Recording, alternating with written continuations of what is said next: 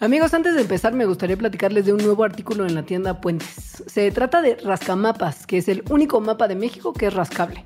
Lo que tienes que hacer es rascar todos los territorios que ya conoces y además así te vas a inspirar para recorrer los 2.446 municipios y 16 delegaciones de uno de los países más diversos del mundo. Si eres de los que aman pueblar, ráscale a tu navegador y encuentra este y muchos más productos que seguro te van a encantar en puentes.mx diagonal tienda. Mandarax. Explicaciones científicas para tu vida diaria. Con Leonora Milán y Alejandra Milán y Alejandra Ortiz Medrano. Puentes. Bienvenidos al Mandarax número 111, el número de la locura. ¿Qué? ¿Por qué es el número de la locura? Pues no sé en qué, en qué como mitología del pasado se, se consideraba eso. Lo leí en un libro de Michael Ende. Ah, ok. Sí. Yo a él le creo, porque es Bueno. buena onda. Nos vamos a presentar porque ya nos vamos a presentar con más regularidad. Pues sí, qué, qué, qué, qué poca, qué descaradas. Nunca nos hemos presentado, no solo en la temporada 2. Siempre hemos tenido problemas de constancia con eso, es cierto. Entonces, a ver, yo soy Alejandra. Yo soy Leonora, Esto es Mandarax. programa de ciencia de su vida diaria. Y esta es de, de, de su vida diaria, pero de lo que de lo que usted tal vez quisiera no enterarse de su vida diaria. Pero que es bien importante que se entere porque literal le está pasando ahora, seguramente. Y ha pasado por millones de años. Sí. Es el parasitismo. Es una cosa bien padre. Ya les hemos hablado en varias ocasiones de, de cuestiones de simbiosis, que es la gama diversa de relaciones, que hay entre seres vivos. Muy íntimas. muy íntimas. Y hoy vamos a hablarles de una que es me- mm, de nuestras favoritas. no sé. pero bueno, ok, no, y tal vez no de nuestras favoritas, pero es una de las que más pendientes estamos porque nos genera problemas de salud seguido. Sí, Sí, es padrísima, la verdad. Lo que pasa es que es un poco asquerosa, que también hemos tratado algunas cosas en algunos Mandarax, pero no todo va a ser así. No. Lo prometemos. de verdad. Mm, Bueno, para empezar, contarles que el parasitismo es, sí, una relación entre especies, pero donde un organismo, que es el parásito como tal, vive encima o dentro de otro organismo, que es el hospedero, y le causa algún tipo de daño, ya Sí. sea mucho, ya sea poquito, pero está adaptado estructuralmente a esta forma de vida, es decir, solo puede vivir en esas condiciones. Entonces, hay algunas personas que consideran el parasitismo como una relación de depredación, solo que en este caso el depredador se come a la presa Muy en unidades menores de uno, que es un eufemismo para decir no lo mata. Poquito a poco, se lo come Sí, poquito no, a poco. exacto, se lo come poquito a poco. Despacito como la canción del verano. Hay parásitos de un montón de diversidad taxonómica. Sí, por ejemplo, el agente de la malaria es un parásito. Eh, Las amibas son parásitos, sí. todos estos son protozoarios, todos estos. Los gusanos que tiene usted en la panza, Las pulgas, los mosquitos, los piojos, los murciélagos, vampiros, esos son animales parásitos. algunos hongos como el que le da tiña Eh. en todos Y sus- algunas sus plantas, lugares. como el muérdago, Ajá. son parásitos. de No todos estos son parásitos de humanos, exacto. O sea, por ejemplo, la malaria es un parásito del mosquito que la lleva. Ajá, y el mosquito smog es nuestro parásito. Sí, El, el mosquito es nuestra pesadilla. también. Eh, pero bueno, eh, las formas en las que los seres vivos se parasitan unos a otros son como de, de varios tipos. No, no hay un solo parasitismo, hay varias formas. Unos que se contagian por contacto, otros que se contagian cuando te los comes, otros que transmiten los vectores, como no, como justo en el caso de la Ah, sí. malaria, eh, microdepredaciones, vaya, o sea, hay un surtido rico de formas en las que los parásitos llegan a sus hospederos y les hacen daño. Y además es súper común, sobre todo en los animales. Todos los animales de vida libre tienen al menos una especie de parásito en sus cuerpecitos en este momento. Los vertebrados, que son obviamente el grupo que más conocemos porque son grandotes y guapos, son hospederos de entre calen, 75 mil y 300 mil especies de helmintos. Los helmintos son gusanos. Na- nada más de especies de helmintos, o sea, no de todo lo demás. De gusanos, de así, Ajá, la, la sí. lombriz que, que si siente que te pica la colita, en Ajá. una de esas, tiene entre 75 mil 300 mil especies. Y en los vertebrados, de los que más nos gustan, porque nosotros somos eso, mamíferos, en promedio, una especie de mamífero tiene cuatro especies de nemátodo, tro- tres especies de tremátodo, que son otros gusanos, y dos de céstodos, que Sí. son otros. Mucho gusano, 342 especies de parásitos helmintos nomás para nosotros y 70 especies nomás para nosotros de parásitos pro- como Nosotros, protozoarios, como las amibas. ajá. Los humanos nada más, Ujú, sí. Y básicamente tres cuartas partes de los, eh, de los eslabones ajá. de las cadenas alimenticias o redes tróficas Ajá. incluyen un parásito, que es muy importante. El parasitismo, a ver, no es nada más como algo que nos da diarrea. Es una estrategia que es muy importante para controlar las poblaciones de seres vivos, como la depredación, Sí. al final del día. O sea, En- sí, o sea, al final todas las relaciones que existen en la naturaleza no es que sean buenas o malas como moralmente hablando. O sea, hay uno Y que la pasa mal, pero- Y todas son importantes. Exacto. Hay uno que la pasa mal, pero es importante para el otro y para el equilibrio en general. Sí. Tal vez el 40% de las especies que hemos descrito son de parásitos, para que vean neta nomás qué tan importantes son y cuántos hay. Son un montón. Obviamente en el registro fósil no, no, no los tenemos registrados, porque generalmente los parásitos son suavecitos y no fosilizan. O muy pequeñitos. Sí, también. Sí. Pero se Pues calcula hay- que hasta sí. tiranosaurio tenía algún bicho ahí que le Unas tricomonas en la mandíbula, porque se pueden ver hoyitos que tienen. Es- es- sí, es asquerosito, pues. Yo les quiero contar nada más como para que se enteren cuándo fue la primera vez que yo me hice consciente de cuántos parásitos y de Yo qué ya eran. historia. Es que es muy loco. O sea, no les voy a traer como mucha descripción, pero en la clase de biología de animales que te dan en la carrera, en la primera habla como pues de la zoología como tal y de los distintos grupos de animales que hay. Y dependiendo de a qué se dedique tu maestro, es que se enfoca tu semestre. Es decir, si te tocó una de biología de vertebrados, tu semestre es wow y entonces te enteras de los vertebrados mil y jaguares, todo es padrísimo. ¿no? Pero si te toca como a mí, un especialista en invertebrados, y en este caso especializada en parásitos, entonces todo tu semestre de qué son los animales es de cómo los parásitos están en tu comida y cómo te vas a infectar cada vez que te como abres los ojos. Además, yo creo que yo tuve al mismo maestro porque era igual y nos decía, y esto, por ejemplo, vive en el cilantro de los tacos y salías a comer tacos. Sí. Obviamente, porque tenías hambre, estabas en la universidad. Y o también, por ejemplo, me pasaba mucho de este parásito se te mete en las plantas de los pies cuando vas a las playas, especialmente en Oaxaca, que es obviamente como estudiante de ciencias el único lugar al que vas de vacaciones porque podías acampar por 50 pesos la noche. Tú sabías que en tu próxima vacación se te iba a meter un parásito por la planta del pie en las playas de Oaxaca.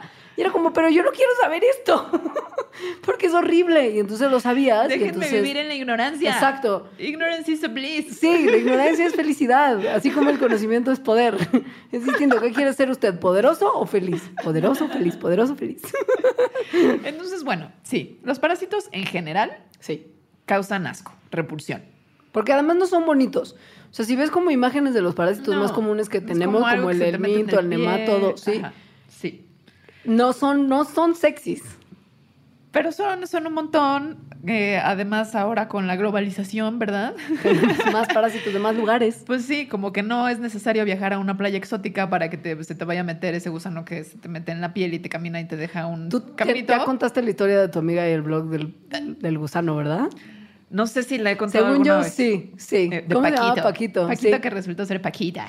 Pues, solamente diles la página de, de donde Se vive las la... pongo en la Sí, bitácora. eso, Ajá. para, porque Sí. una amiga de Alita, si no ha escuchado Sí. todos los mandrakes, convivió muy de cerca con un gusano que se Sí, llamaba sí. Paquito, pero Bueno, con una Paquita. larva de, de polilla. Sí. Que, pues, es una- un gusano, un gusanoide, pues. Y tiene un blog en la que lo documentó. Es una historia, in- incluye fútbol, incluso. Sí, ahora que estamos en temporadas mundialistas. Sí. Bueno, creo que para estas historia. fechas ya el mundial tal vez ya acabó. No importa. Bueno, Sí. el chiste es que hay parásitos, no nada más en lugares exóticos, pero sí en lugares exóticos y como por la globalización, bueno, la gente viaja a más lugares, ya no es necesario viajar a lugares exóticos para tenerlos. Muchas infecciones vienen, por ejemplo, de la comida. Sí, muchísimas, muchísimas. O sea, sobre todo en lugares como, como, como México, en los que acostumbramos de repente a comer mucho en condiciones de, de poca higiene, como el puesto Sí. callejero. O donde el- prácticamente todas las verduras se riegan con agua Su medio sucia. súper sucia, de hecho. O sea, con caca. Ajá. Sí, y también que a veces no se cocina tan adecuadamente la comida para que si ya de plano se regó con agua sucia y estaba sucio el puesto, pues por lo menos al cocinarlo, los parásitos, algunos de ellos se mueren. Ni siquiera si está mal cocida, pues no hay ni cómo huir. Entonces estamos todo el tiempo sujetos a infecciones de parásitos y literal seguro usted tiene unos adentro. A lo mejor no lo sabe porque no hay tantos, o sea, no han Y crecido tanto en número. Que como no vamos a pasa. hablar al final. Exacto. Pero a lo mejor ahí tiene uno, que está creciendo poco a poco. Y sí es probable que les, que, bueno, que pase cierto nivel en que haga daño. Entonces les vamos a hablar de algunos, de unitos, poquitos, que son de los más comunes alrededor del mundo. Este es mi favorito y me da el más asco, pero me causa una fascinación mórbida horrorosa. ¿Por su carita? Por su bien carita y porque además es el cisticerco, o sea, ¿sabes? Porque en su ciclo de vida tiene millones de formas de hacerte mal. Sí. Y es la tenia solium, que se conoce Ajá. como la solitaria, Ajá. básicamente, o el, el, pues como el gusano del cerdo. Esta, que además es súper aterrador, que cuando crece y alcanza su madurez y ha vivido bien alimentada y cómoda, puede alcanzar hasta 10 metros de longitud. Es uno de los tres como gusanos más grandes que pueden infectar a los humanos. Y lo hacen a través de Sus huevitos. pequeñas larvas que se llaman, o sea, sus huevecillos que se llaman cisticercos, precisamente, que viven felizmente en cosas como el puerco mal cocido, la lechuga mal lavada, Sí, también las fresas mal las fresas mal lavadas.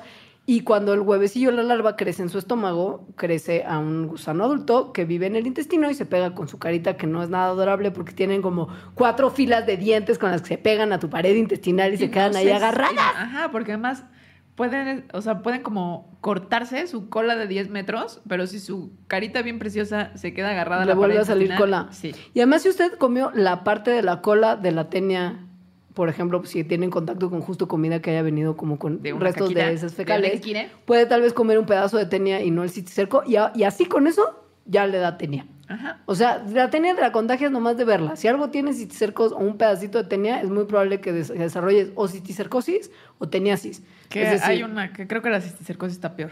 Claro, porque el citicerco es un, parásito que, que puede Vive en ir el a... intestino y te hace daño en el sentido de que está compitiendo con la comida que comes. Sí, no, esa es la- como la, la tenia que está Digo, ya la grande. tenia, El sí. cisticerco lo que pasa es que en su versión huevecillo viaja en el torrente sanguíneo a distintos lugares del cuerpo y si llega al cerebro puede interferir con las funciones cerebrales porque se enquista en el cerebro y se convierte como en parte de ti y no está bien tener cosas en el cerebro que están vivas y están como, no, o ¿Qué sea, es no lo que le pasa a los cerdos? Sí, O sea, lo que nos comemos, sus huevecillos esos, sus, los cisticercos, viven en la carne de cerdo, que también pueden vivir en la nuestra y causar como estas bolas Sí. asquerosas. Eh, Sí, pero bueno, la, la- la versión adulta es la solitaria de la tenia, que justo se- es difícil, de repente es difícil de, de- de que- de que se te quite, porque la tienes que matar y la tienes que sacar completamente de tu cuerpo. Bueno, el cisticerco es súper difícil que se te quite También. porque tienen que operar. Es más fácil si, si el cisticerco se, tu cuerpo lo, lo calcifica, que es una reacción Ajá. que a veces hace el cuerpo con agentes extraños, y que se te quedan ahí como bolitas de calcio que pues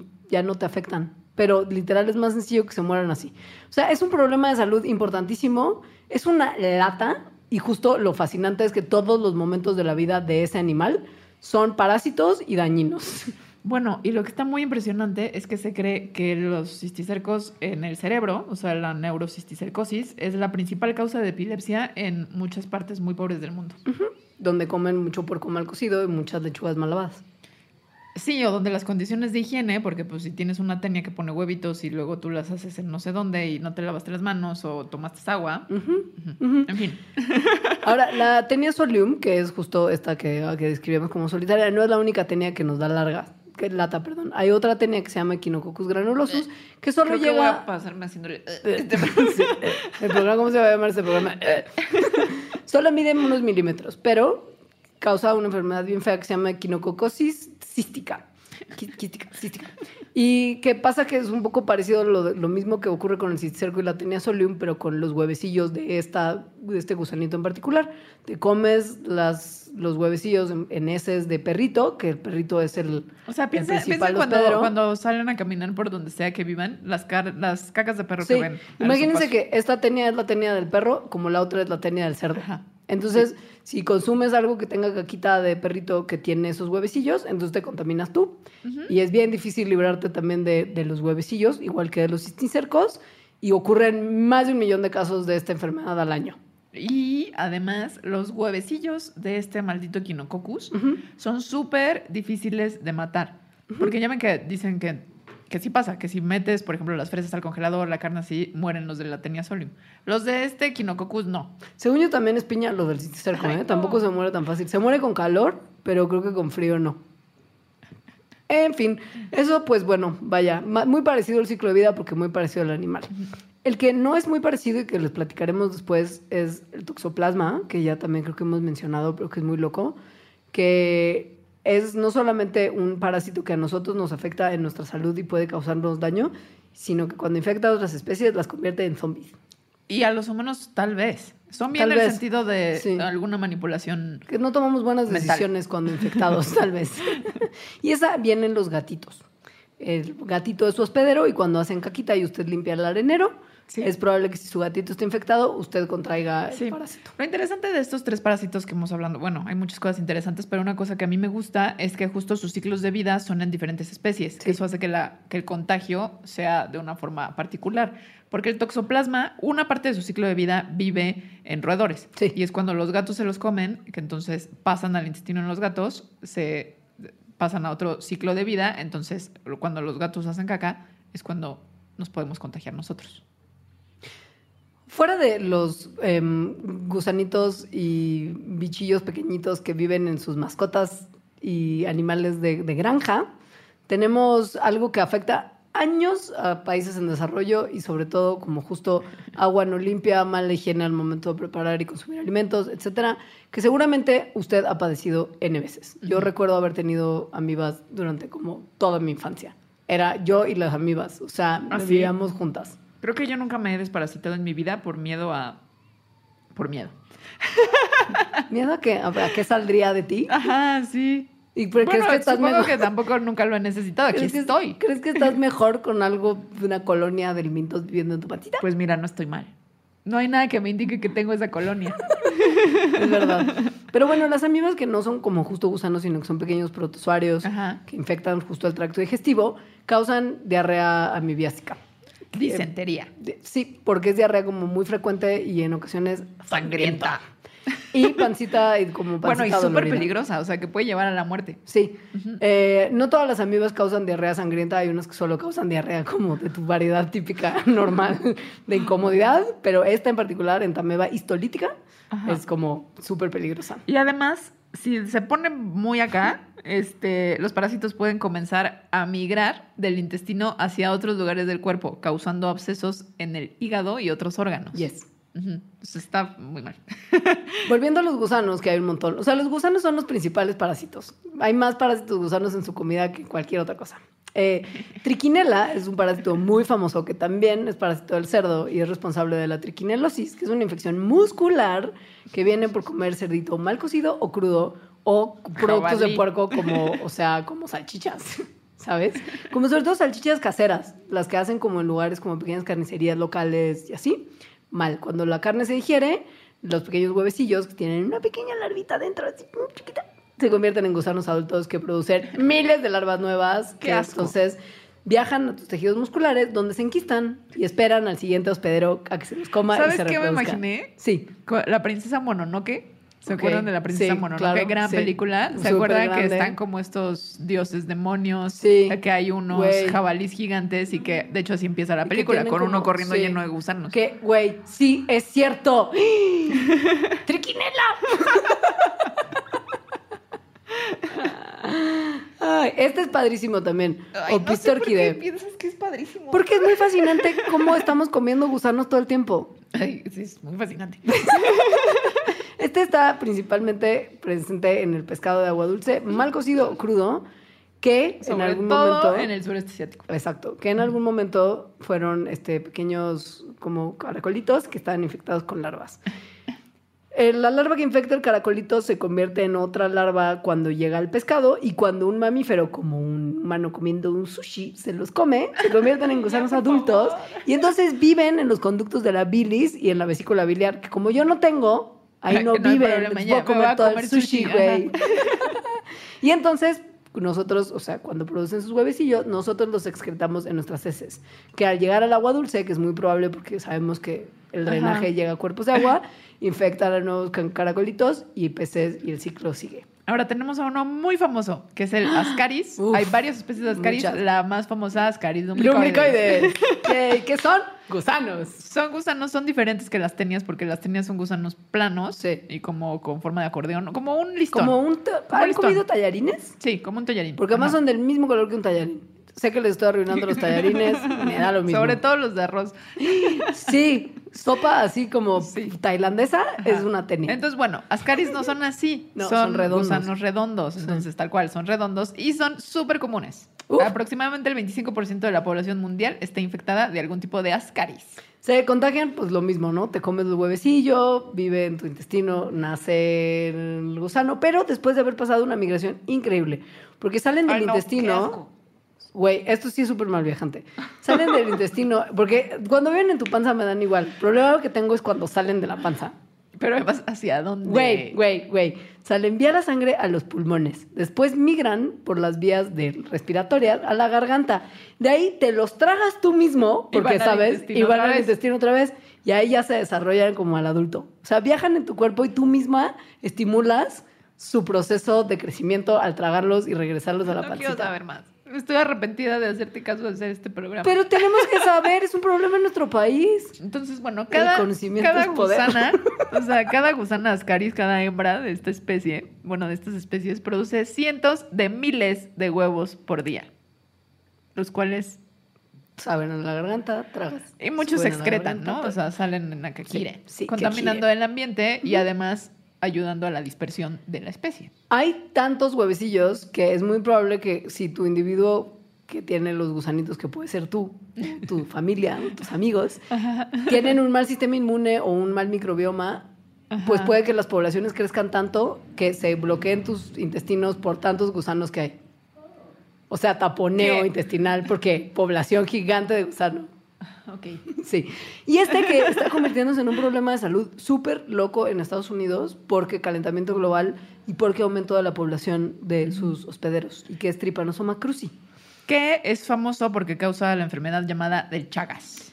El mal de Chagas es un poco latoso porque no es fácil de detectar y tiene un como proceso de incubación súper largo Y nunca se te quita. y nunca se te quita. Entonces puedes haberte contagiado hace cinco años y empezar a manifestar síntomas que no ubicas, que fue porque te picó una chinche, que son las que llevan el parásito. Y son como fiebres, malestar, Como- dolorcillos. como podría ser cualquier cosa. Ajá, pero, pero toda tu vida. De hecho, dicen que Darwin tenía chagas y por eso estaba de malas todo el tiempo. Que es muy probable, pobre su esposa Emma. Según Sí. yo la pasaba fatal, porque además lo único que hacía ese señor era caminar mientras pensaba en el origen de las especies en su jardín Qué bonito. y luego tirarse en la cama que su esposa lo atendiera Bueno, y darse no largos baños. Exacto.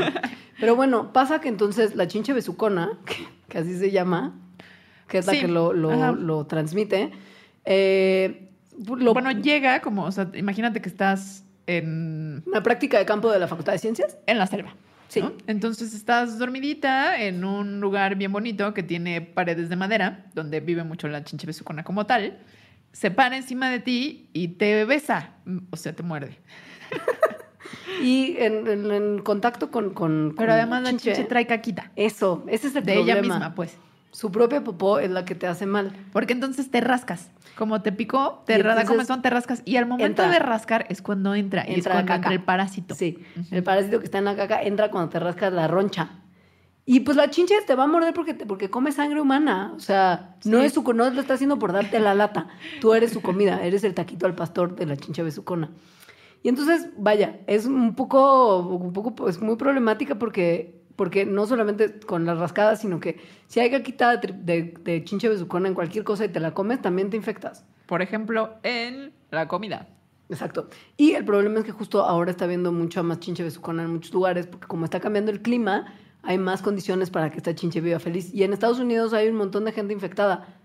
O sea, al parecer en Estados Unidos los brotes que ha habido de chagas han sido por frutas y jugos de Sí. fruta. ¿Sabes quién creo que tiene chagas? No me hagas ¿Quién? mucho caso. Talía. ¿Qué? Sí. ¿Por qué? Porque todos podemos tener mal de chagas. ¿Pero por qué es Talía? O sea, Pues porque la picó una chinche y se infectó. ah, sí. Ah, no, ella o tiene sea, pero eso enfermedad ya de se Lyme. sabe. No, tiene Ah, enfermedad de Lyme, también pero es también súper común en sí. Estados Unidos, sí. Y también es muy gacha. Y te es de garrapatas. Entonces, Ajá. lo que sea es que a Talía Sí, la mordió sí. un bicho y se súper enfermó. Perdón, fallé. pero no. sí. Entonces, bueno, esas cosas que usted se puede comer, pero no son la única forma de A ver, esta fue la parte más asquerosa del programa. Sí. Si siguen con nosotros y después del corte les vamos a hablar de cosas no asquerosas, o al menos no en este nivel, que están Sí. muy locas. Empezamos con lo peor. O sea, de zombies.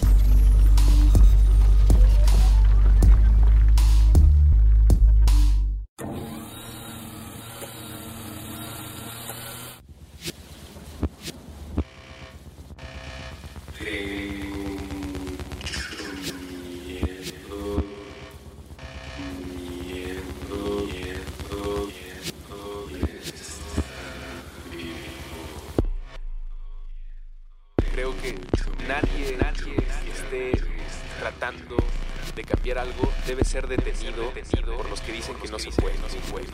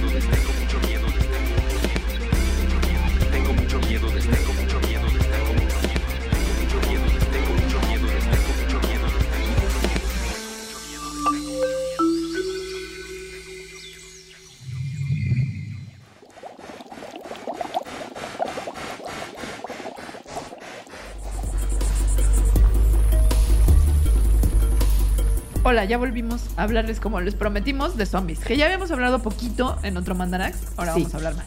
Pasa que hay algunos parásitos que no solamente logran como tomar control de tu aparato digestivo y conseguir Vivir de él todo lo que pueden necesitar, porque ese es un poco el punto de los parásitos que viven en tu panza y en tus intestinos, que de ahí como hay tanto alimento como Ajá. corriendo por ahí, pues tienen como un buffet permanente. Sí. Y tienen acceso muy fácil a vías sanguíneas, porque hay mucha irrigación sanguínea en los intestinos también, y así. Entonces viven muy felices y muy bien alimentados. Sí. Pero no toman el control completo de nuestro cuerpo en general. O sea, ahí viven y los estamos alimentando, y salvo que tengas, que estés inmunocomprometido, por ejemplo, o tu infección llegue a como nivel de súper altos, no te causan como un daño realmente completo. Que incluso un daño comple- completo no es control sobre ti. No, pero pues te pueden matar, que es Sí. un poco, es el control último. pero hay unos parásitos que sí toman control literal de tu cuerpo y tus condiciones y tus facultades. Sobre todo si es un insecto. Casi todos los parásitos que hacen esto, que les llaman eh, controladores de mente, Porque infectan, pues, sí, infectan a insectos y son la mayoría hongos o microbios. Y tal cual. De alguna manera, que todavía no se entiende muy bien, hay algunas ideas que vamos a hablar al rato, pero controlan la mente y por lo tanto la voluntad, es decir, las acciones y el comportamiento de sus hospederos. Es padrísimo porque además no entendemos cómo realmente lo hacen. O sea, tenemos idea, por ejemplo, de que podrían llegar directo al cerebro y desde ahí como que atacar a las neuronas mediante como cosas químicas e influenciar el comportamiento, pero no, no, o sea, sigue siendo como baby misterioso. O sea, porque además tienen que controlar músculo, o sea, sí está muy Eso, complejo. Sí. Y que el bicho siga vivo, Sí. porque además es Bueno, eso, o sea, no solamente... Vivo durante un momento. Claro, Sí. porque logras controlar sus funciones de tal manera que hagan algo que tú quieres, porque es eso, eso es lo que es muy tremendo. Lo que tú quieres y es bueno para ti porque eres el Claro, parásito. sobrevivir y Entonces, reproducirse. unos muy impresionantes Muy. son los parásitos que hacen zombies a las hormigas, Sí. a unas hormigas, que son de un género que se llama Ophiocordyceps, los hongos. Las hormigas, como, como usted probablemente haya visto cuando invaden su casa, son súper buenas al como moverse. Tienen súper buena idea de la dirección, de a dónde ir, pues siguen sí. caminos súper eficientes mientras buscan comida, son padrísimas. Pero hay unas que de repente cuando son infectadas pierden así, se- ya, no, ya no encuentran camino. Bueno, sí encuentran uno, pero es Pero no raro, el ¿verdad? suyo. Sí, no el Sí. suyo. Y esto pasa porque se infectan con una espora de un hongo, de este Ophiocordyceps. Entonces, ¿no? Está como la hormiguita ahí, se infecta de esto porque se lo come, tal. Pasan de 3 a 9 días en que la espora vive en el cuerpo y entonces de repente cuando el hongo que está haciendo su ciclo de vida, Normal. ajá, empieza después de estos días a manipular a la hormiga como un zombie. Sí, y entonces la hormiga, mientras que normalmente iría por la seguridad a- al caminito, por- como, como por la sombrita, Con sus amiguitas a ras del suelo, como una hormiga, aquí no. Aquí se va a ciegas, como a lugares muy raros. altos. que O sea, son esto es la clave. Se va como a ramitas altas, por ejemplo, a un árbol algunos centímetros arriba del suelo. Que sea húmedo, de preferencia. Exacto, se va a un lugar que tenga como las condiciones de humedad y temperatura Óptimas. perfectas para el crecimiento de un hongo. Y entonces, que es muy interesante también, muerde la ramita o una hoja y entonces, pues al hacerlo, Se clava. queda como prensado. se prensa y ya, se muere. Después de 24 horas de que esto pasa, de que la hormiga tuvo este comportamiento extrañísimo, entonces del cuerpo de ella empieza a salir como unos hilos, ramas del cadáver de la hormiga de unas formas rarísimas y que dependen de la especie de Ophiocordyceps que, del hongo que sea. Y entonces ese es el cuerpo reproductivo del hongo, que a su vez tiene esporas y que entonces como está alto, tira las esporas, las esporas llegan a más lados, o sea, llegan a más hormigas y así se infectan. es, es- visualmente es muy impresionante. explota la cabeza. Bueno, le salen por todos lados, como estas ramificaciones. Es muy, la verdad sí es bonito, es bonito creepy. Sí. En National Geographic hay un montón de fotos de esto. Sí. Sí. Eh, no, no, no es la única opción de zombie que les vamos a presentar el día de hoy. Tenemos también a- al parásito, el parásito gusano kamikaze. Que ubicas. El gusano kamikaze es más o menos grande, puede crecer hasta como una tercera parte de un metro y parece cocinado como un pedacito de espagueti, como, como la tene, pero en vez de tallarín, espagueti. E infecta a grillos y saltamontes.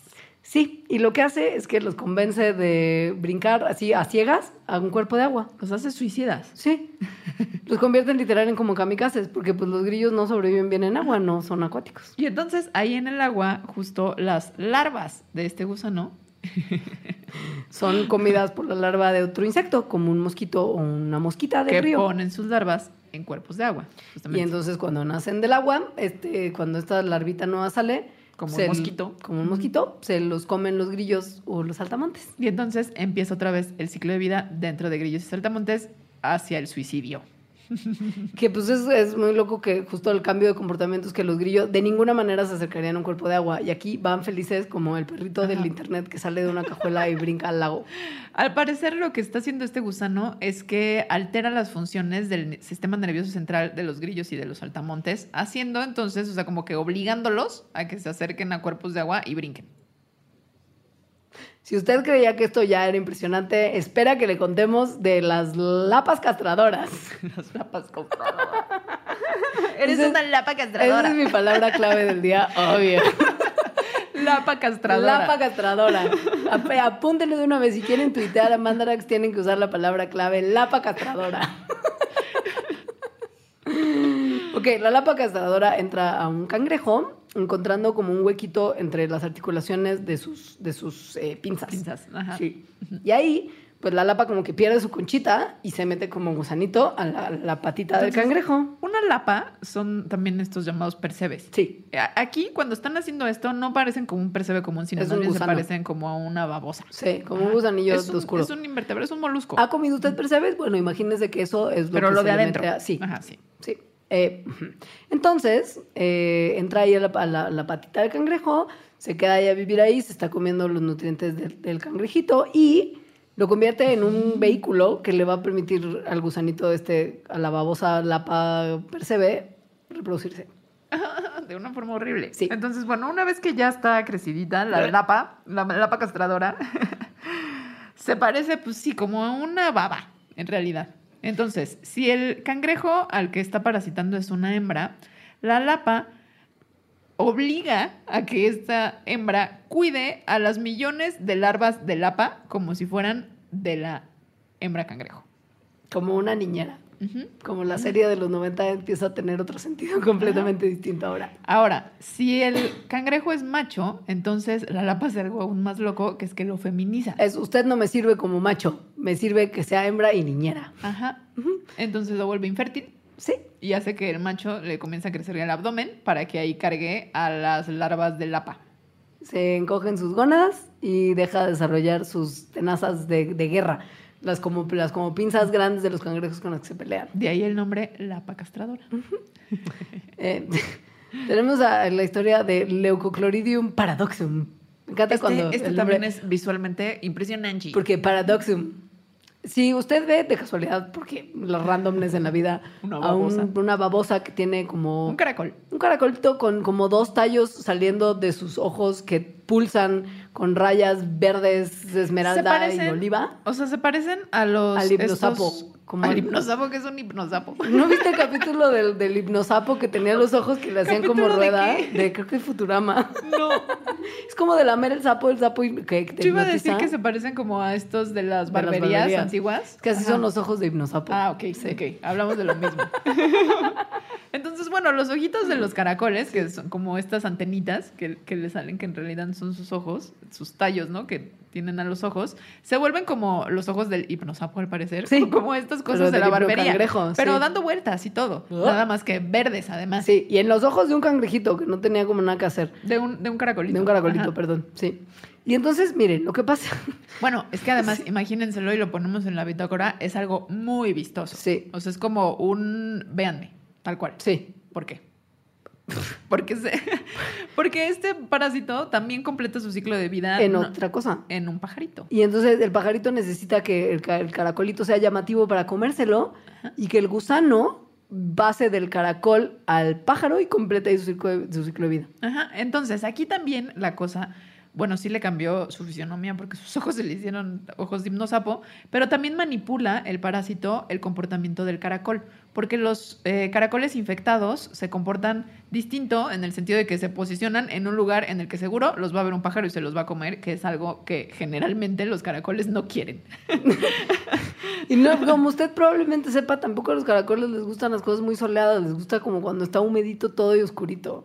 Entonces, bueno, una vez Oh, que el pajarillo se lo come, el gusano este se puede reproducir adentro del pájaro, hace caquita, la caquita se la come o se infecta a través de ella el caracol y el ciclo de vida continúa. Tenemos el ejemplo más eh, tal vez perturbador si usted era como muy fan de las catarinas, porque aquí todo se pone, todo se pone muy mal. Eh, las catarinas son súper tiernas, pero saben perfectamente cuidarse, o sea, no son tan inocentes como parecen. Parece que cuando uno llega y molesta a la catarinita, estas emiten un veneno que es muy como tóxico y molesto y su caparazoncito duro, con sus colorcitos Ajá. rojo y puntitos negros, indica claramente a los depredadores, porque eso pasa mucho en la Sí. naturaleza. Las cosas que son muy fosfo y tienen puntos y Son patrones de venenosas. colores indican que uno Sí. no se los debe de comer. Ajá. Entonces, si estas catarinas producen un veneno tóxico, pues claramente sus colores que a nosotros nos parecen coquetos son un indicador de no me comas. Pero hay un parásito que las infecta y todo mal. Es un parásito. Como una avispa. Avispa. Sí, Exacto. Las picotean, así, un picotazo, un huevecillo. Y Mm. el huevecillo se queda dentro de la catarina. Y entonces eventualmente nace, o sea, como que se abre el huevecillo. O sea, pero como que hay un momento en el que incuba de cierta forma dentro del cuerpo de la Catarina el huevecillo. La de- larva, Ajá, sí. sí. O sea, la larva cree- crece adentro de la Catarina felizmente y se va comiendo los tejidos internos de la Catarina antes de salir a través del abdomen y tejer un capullo entre las piernas de la Catarina. Ajá. Entonces la Catarina, que sigue misteriosamente como funcional, es ahora como una especie de guardaespaldas. Bueno, no solo funcional, como- sigue viva, Sí. pero como un zombie, porque justo Ya como que los todas las cosas y todas las cosas que hacen no son para No. la vida de la Catarina, sino para la vida de la larva. Casi cuando, cuando llega un animalito, Depredador. un depredador que se querría comer a la, a la larva de la avispa, va a mover sus patas y Ajá. torcerse para, Para ahuyentarlo. como- ajá, para Ajá. ahuyentarlo. Y qué bajón. Sí. Y ahora, lo que está más extraño es que aproximadamente 25% de las catarinas que se volvieron zombies sobreviven. Una vez que nace el parásito como tal. Y bueno, toxoplasmosis ya les hablamos, pero no, o sea, no, no hicimos suficiente énfasis en que controla a uno de sus hospederos múltiples, que es el ratón, Ajá. que normalmente evita a los gatos, como Sí. Tom y Jerry nos Sí. enseñaron. De hecho, hasta Pues, eh, se estila que si tienes ratones o ratas en tu casa, Llevas a un llevas gato. un gato para que haga como pipí por ahí. Y, Y el- eso, el, ese olor, exacto, ahuyenta a los roedores. Pasa que cuando tienen toxoplasmosis las ratoncitos y ratitas no que hacen son un eso. montón. y no huyen de la orina del gato, sino que se atraen, se ven atraídos por feromonas que tiene la orina del gato, Ajá. que quiere decir que es de gato, cómeme. Exacto. ¿Y el Entonces, gato? Mm. No se esconden, se sienten atraídos, van, el gato efectivamente siendo gato se los come y eso hace que llegue al destino que el parásito quiere, que es el estómago del gato, donde completa su ciclo de vida. Ahora, si usted tiene gato que comió rata, que tenía toxoplasma y le da a usted toxoplasma por lo mismo, pues justo como también podrían controlarlo en maneras que no terminamos de entender, como ya había mencionado Alita, nada más decirles que una de las cosas más interesantes que se han encontrado entre presencia de toxoplasmosis y zombies humanos en la, o sea, no zombies, pero, pero control de algunas funciones mentales, es que hay un montón de pacientes de esquizofrenia que tienen toxoplasmosis en su cuerpecito.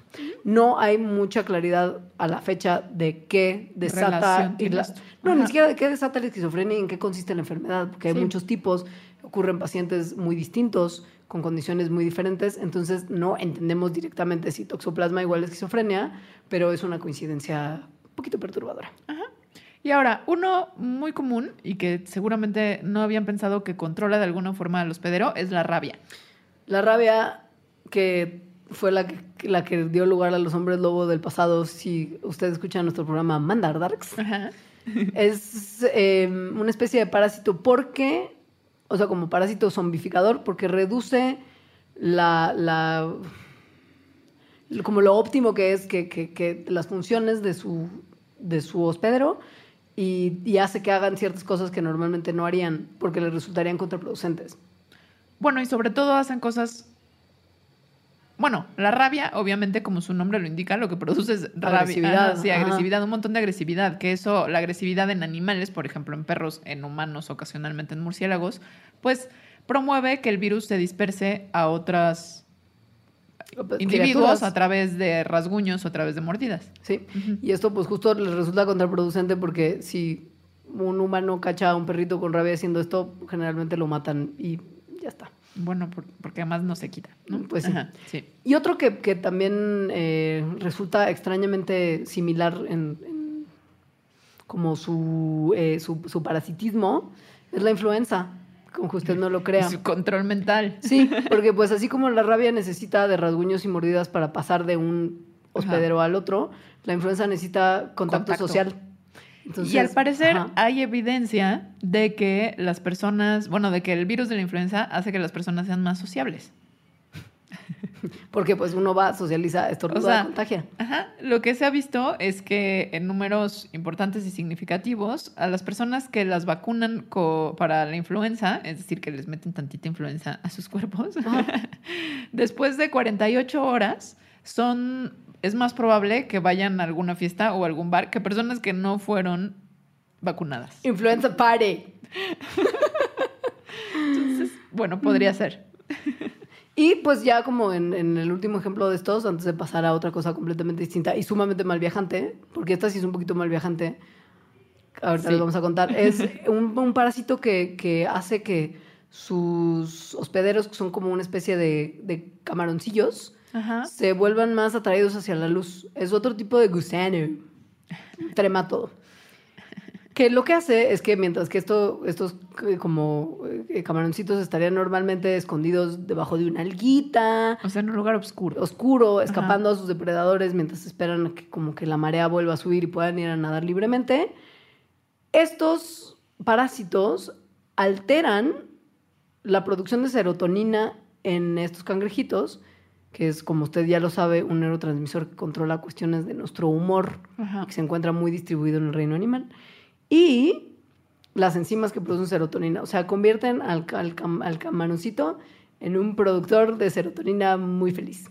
Y esto importa porque es de como las pocas explicaciones eh, realmente más o menos completas que existan de cómo los parásitos controlan el comportamiento de a quienes están parasitando. Sí. Como lo hace este gusano es que altera la expresión genética de los camaroncitos estos. La expresión genética es el momento en el que se prenden o se apagan ciertos genes, ¿no? Y producen entonces proteínas. Lo que aquí al parecer está sucediendo es que estos tremátodos hacen que se prendan o apaguen algunos genes que modifican el comportamiento de los cangrejillos. Digo, camaroncillos. Estos parásitos que le hacen mucho mal a, a los seres vivos resultan sumamente inconvenientes para sus hospederos. Pero ¿qué hubo con que los humanos, que tenemos ya bastantes parásitos que nos dan lata, también en algún momento podemos desarrollar un síndrome que nos hace sentir que estamos infectados por Está parásitos horrible. cuando en realidad no tenemos nada. Es muy loco, tiene Es un nombre todo. O sea, se llama, o sea, es porque sí es una cosa Ajá, que se ha explicado como, como bien. se llama síndrome de Ekbom. Y básicamente le ocurre a unas cuantas personas que sienten que tienen El insectos cuerpo. viviendo dentro de ellos, infestados. Y el problema es que se vuelven medio locos porque obsesivos con eso y se empiezan como a rascar y a tratar de sacar los parásitos que tienen adentro y se empiezan a lastimar porque creen que ah, tienen algo que está viviendo ahí y no hay nada y van al doctor y no hay nada. Se llama parasitosis como, como, El- alucina- del- como ah, alucinada. Ilusoria. ¿no? Sí, Ajá, sí, sí. Y es una cosa muy, muy mal viajante pensar que 27 de cada 100 mil personas tienen este síndrome. ¿Esto es lo que habrá tenido Howard Hughes? Es muy probable. Sí, ¿no? Algo Eso y como una fobia muy grande a los, a los bichos. Sí. Eh, no les vamos a hablar en detalle de este síndrome porque es súper mal viajoso, pero que sepa que no solamente usted está expuesto a un montón de parásitos que le podrían hacer mal, sino también a ser loco de los parásitos. Y bueno, además, o sea, una cosa es estar infestado y tener el síndrome de Ekbom, pero es una realidad que por todo nuestro cuerpo Ay, tenemos. claro, Sí, bichos. tenemos animales, bichos. Si te empiezas a mal viajar con eso, con por ejemplo el microbioma que, que tienes como hongos y bacterias y virus caminando todo el tiempo Y por tu piel, ¿no? y ácaros Ácaros, teniendo sexo en tus poros, entonces eh, pues puedes vivir muy infeliz. Lo importante de todo esto es que uno no se mal viaje. Y regresando del corte, les vamos a platicar súper rápido de unos parásitos que son buenos. Nada más como para que vean que justo no solo es importante no mal viajarse, sino que hay como optimismo. Hay que final. agradecer. Exacto. Volvemos.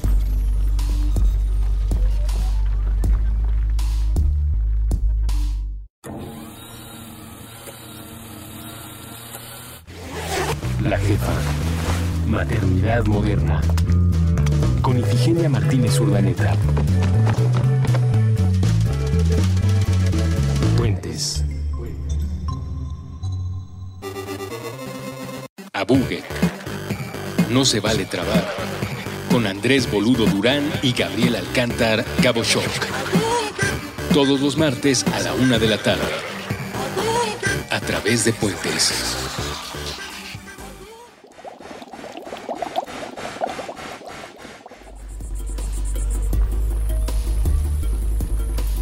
Hola, ya volvimos a hablarles de la parte buena de los parásitos. Súper rápido. Resulta que hay unos parásitos que son súper buenos para la salud. ¿Por qué? Porque, Bueno. sí. Lo que resulta es que desde hace millones de años hemos estado evolucionando con parásitos, desde antes que fuéramos humanos, ¿no? O sea, el Sí. sistema inmune está acostumbrado a lidiar con ellos. Con, con cosas que viven ahí. Por ejemplo, un montón de gusanos. Y al parecer, la convivencia con este tipo de parásitos puede optimizar de alguna manera el sistema inmune y hacer lo que funcione mejor. Ajá. Entonces, lo que se ha visto es que hay enfermedades del sistema inmune, las enfermedades autoinmunes, que son mucho más comunes, por ejemplo, en eh, países industrializados, en zonas urbanas. Limpias. Es decir, exacto. Donde hay como una idea de higiene muy distinta y un contacto con la tierra, ahora sí te cuelo, hermana. Sí, sí, sí, con Mucho tierra como menor, que sí, comiste tierra. y te salieron Sí, gusanos. O sea, Entonces, prácticamente las enfermedades autoinmunes no existen en el medio rural. Son No. enfermedades de gente de las ciudades, de niños de las ciudades, como por ejemplo asma, alergias, eh, esclerosis múltiple. sí, lupus. Ajá. Sí. Esto fue, o sea, como que este patrón es lo que hizo que ciertas personas dijeran, pues igual esto tiene que ver con los parásitos como tal.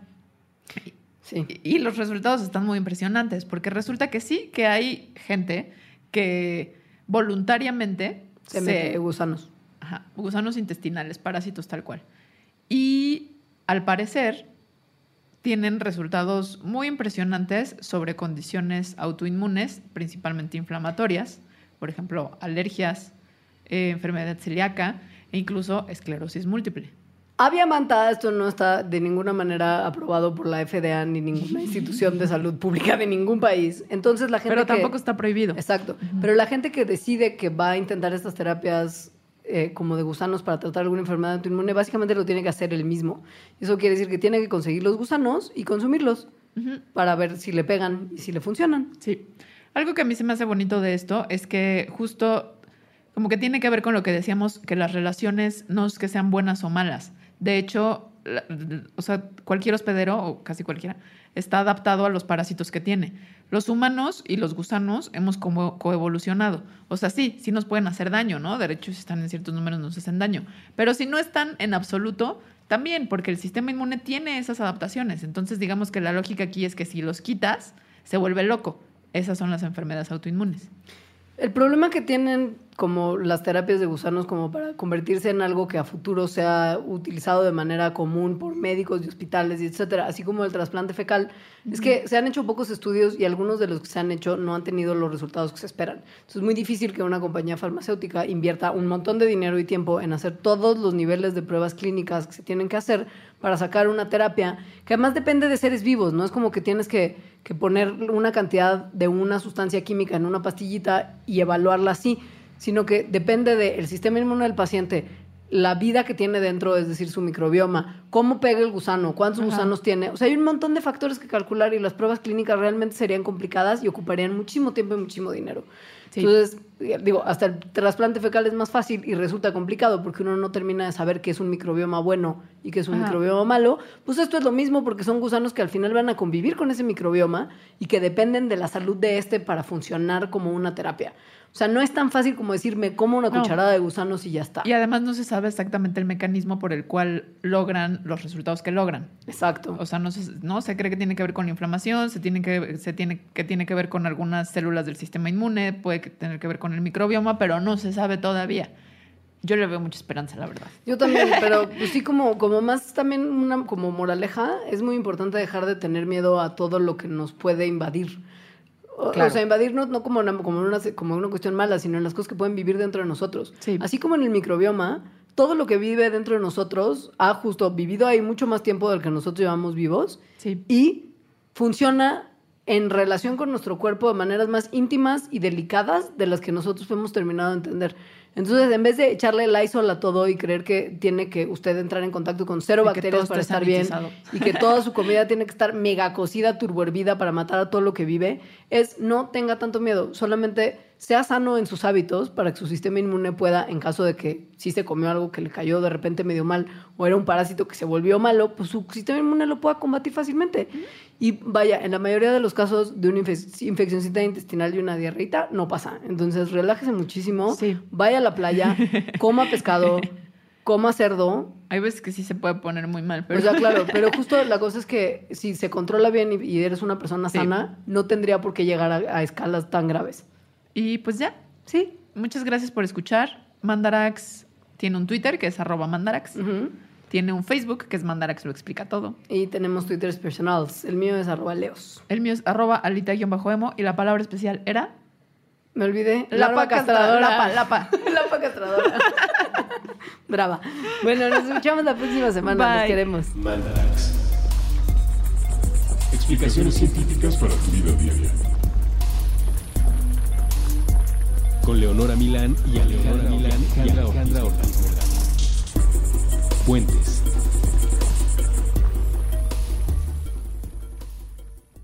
It's time for today's Lucky Land horoscope with Victoria Cash. Life's gotten mundane, so shake up the daily routine and be adventurous with a trip to Lucky Land. You know what they say your chance to win starts with a spin. So go to luckylandslots.com to play over 100 social casino style games for free for your chance to redeem some serious prizes. Get lucky today at luckylandslots.com. Available to players in the U.S., excluding Washington and Michigan. No purchase necessary. VGW Group, void where prohibited by law. 18 plus terms and conditions apply. Grand Canyon University, an affordable private Christian university, is one of the largest and fastest growing universities in the country, offering more than 270 programs online. In addition to federal grants and aid, GCU's online students received nearly $130 million in institutional scholarships in 2022. Find your purpose at Grand Canyon University. Private, Christian, affordable. Visit gcu.edu slash myoffer to see the scholarships you may qualify for.